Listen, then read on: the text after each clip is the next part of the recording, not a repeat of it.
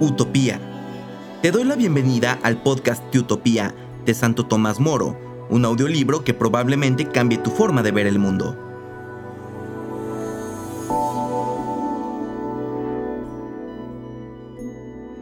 En este episodio decimoséptimo, seguimos en el segundo libro y leeremos de la página 62 el segundo párrafo a la página 65 el cuarto párrafo. Sucede a diario que hombres unidos por lazos de sangre y que, mientras estaban en el mismo bando, eran amigos íntimos, alistados después en ejércitos contrarios, se combaten encarnizadamente, olvidan familia y amistad y se matan mutuamente sin más motivo para esta carnicería que la despreciable suma de dinero que les llevó a enrolarse en ejércitos contrarios. Tan exacta cuenta llevan de esta suma que bastaría añadir un céntimo a la soldada para pasar al campo contrario. Esta pasión ha degenerado en avaricia, tan desenfrenada como inútil. Lo que los apoletas ganan con la sangre lo gastan en libertinaje y en un despilfarro de la peor estofa. Este pueblo lucha a favor de los utopianos contra cualquier enemigo, pues sabe que nadie le paga mejor. Por su parte, los utopianos que se sirven de los buenos para sus fines llaman a estos individuos de la peor ralea cuando se trata de explotarlos. Cuando se necesita a los apoletas, les atraen con bellas promesas para colocarlos después en los puestos más peligrosos. La mayor parte de ellos caen muertos y naturalmente no vuelven ya a reclamar lo que se les había prometido. A los supervivientes se les da religiosamente el suelo convenido a fin de incitarlos más a nuevas audacias. A los utopianos no les importa nada el que perezca un gran número de estos mercenarios y están convencidos de que el género humano se lo hará de agradecer, si con ello limpian al universo de esta es de pueblo tan lógrebo y sanguinario. Además de los apoletas, los utopianos se sirven en tiempo de guerra de los soldados de aquellos estados en cuya defensa hacen la guerra.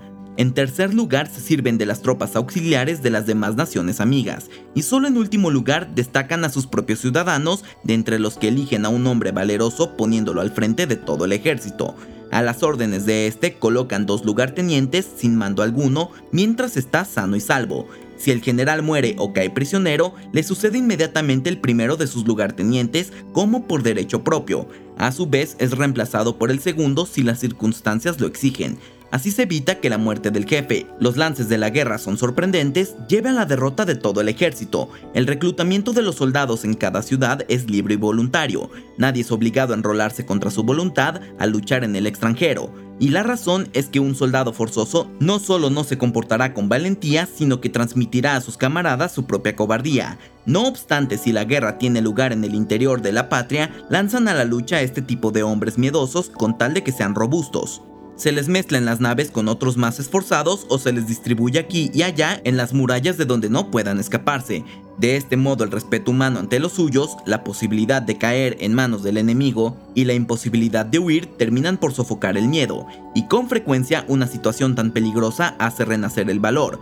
Nadie, es cierto, es arrastrado a una guerra exterior en contra de su voluntad, pero a las mujeres que quieran acompañar a sus maridos en la milicia no solo no se lo prohíben, sino que las estimulan y alaban.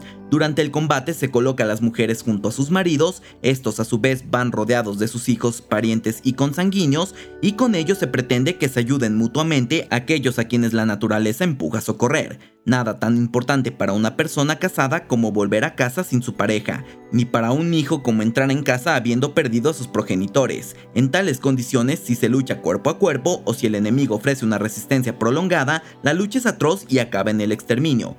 Reconozcamos que si se sirven de todos los medios para no exponerse personalmente a la lucha, tratan al mismo tiempo de poner fin a la guerra utilizando los servicios de un ejército de mercenarios, pero cuando es inevitable llegar a las manos, su intrepidez y valor no es menos que su prudencia hasta poder evitarlo. No despliegan, en efecto, todo su ardor en el primer choque, su resistencia se va afirmando a medida que pasa el tiempo y la lucha se intensifica, se obstinan tanto en el empeño que prefieren morir a retroceder, lo que les inspira ese valor sublime y no dejarse vencer es la certeza de tener asegurada la vida en su patria sin experimentar inquietud alguna por el porvenir de su familia, cosa que siempre quebranta la moral de los más valientes. Lo que aumenta también su intrepidez es su perfecto dominio de las técnicas militares y, por fin, la excelente educación que reciben en las escuelas y en las instituciones de la República desde la infancia. Desde niños aprendieron a no despreciar la vida, prodigándola temerariamente y también a no amarla tan desordenadamente que les lleve a agarrarse a ella avar y torpemente cuando el honor invita a dejarla. En lo más fuerte de la refriega, un grupo de jóvenes escogidos, conjurados y llevados de un sentimiento patriótico, tienen como único objetivo al general enemigo, unas veces lo atacan al descubierto, otras le tienden emboscadas, de cerca o de lejos su único objetivo es eliminarle. En su ataque adoptan una alineación en forma de cuna alargada e ininterrumpida, cuyos elementos fatigados son reemplazados por otros de refresco. En estas condiciones es raro que el general, de no buscar la salvación en la huida, no caiga muerto o prisionero en manos de sus enemigos. Si consiguen la victoria, no se ensañan en la matanza de los vencidos, prefieren capturar a los huidos antes de matarlos. Tampoco se lanzan en su persecución sin dejar alineado bajo sus banderas un cuerpo de reserva. Hasta tal punto observan este principio que, si la vanguardia hubiese sido aplastada y no hubiesen conseguido la victoria más que con la retaguardia, preferirían dejar escapar a todos los enemigos antes que correr detrás de ellos con unidades en desorden. Saben por experiencia que muchas veces, habiendo sido abatido el grueso de su ejército y puesto en fuga, sus enemigos ebrios por victoria se lanzaron ciegamente en persecución de los vencidos que huían por todas partes. Entonces, un pequeño número de utopianos apostados como retén a la espera de una ocasión favorable, atacaron de improviso a los enemigos dispersos y desordenados, demasiado confiados en la supuesta seguridad de sus guardias. Este pequeño retén cambió la suerte del combate y arrebató a los vencedores una victoria que ya daban como cierta segura. De vencidos habían pasado a vencedores. No es fácil afirmar si los utopianos son más astutos en tramar emboscadas que cautos en sortearlas. Se diría que están preparando una fuga cuando no hay nada más lejos de su intención. Inversamente, cuando se deciden a huir, se diría que piensan lo contrario. Si la superioridad numérica del enemigo o la conformación del terreno es para ellos una amenaza, levantan el campamento por la noche en una maniobra silenciosa o valiéndose de cualquier otra estratagema. A veces también se retiran en pleno día, palmo a palmo y en tal orden que resulta no menos peligroso atacarlos cuando retroceden que cuando avanzan. Ponen el mayor cuidado en la fortificación de sus campamentos por medio de amplios y profundos fosos lanzando la tierra excavada hacia el interior. Para este trabajo no emplean la mano de obra de los esclavos, sino de los mismos soldados. Todo el ejército, a excepción de los centinelas que armados montan la guardia ante el foso, preparados por cualquier eventualidad, participa en esta operación.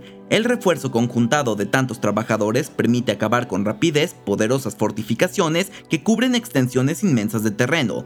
Sus armas defensivas son fuertes, capaces de resistir los golpes y tan adaptadas a los movimientos o a los gestos que permiten incluso nadar con ellas. La natación con armas es, en efecto, uno de los primeros ejercicios de la instrucción militar. Para el combate a distancia emplean las flechas que lanzan con gran fuerza y precisión tanto los soldados de a pie como los de caballería. Para cerca, en lugar de espadas, echan mano de hachas mortales por su filo y por su peso, sea que hieran de lado o de punta, y son muy ingeniosos para inventar máquinas de guerra y que, una vez fabricadas, esconden cuidadosamente.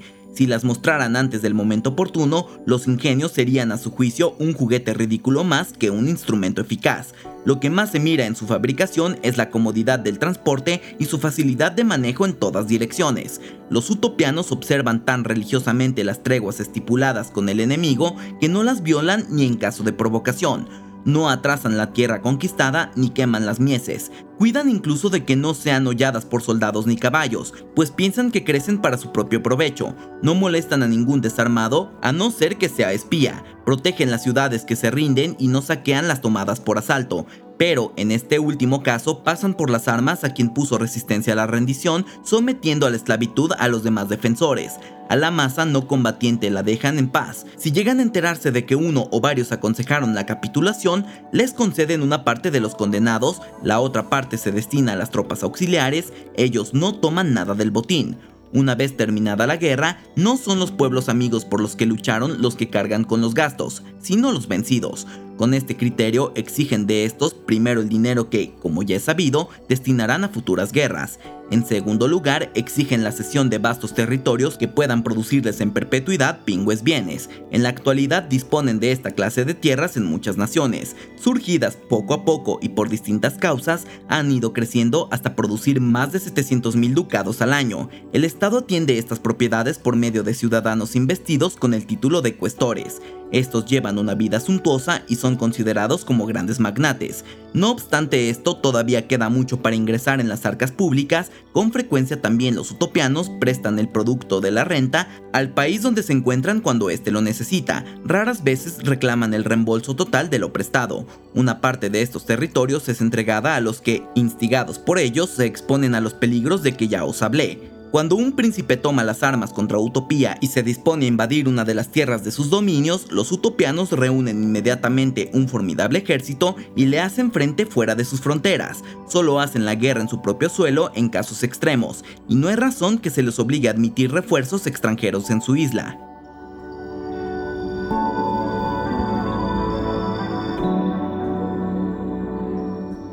Estás escuchando el libro de Utopía de Santo Tomás Moro. Si te está gustando o sirviendo de alguna manera, no dudes en compartirlo en tus redes sociales. También recuerda seguirnos en tu plataforma favorita.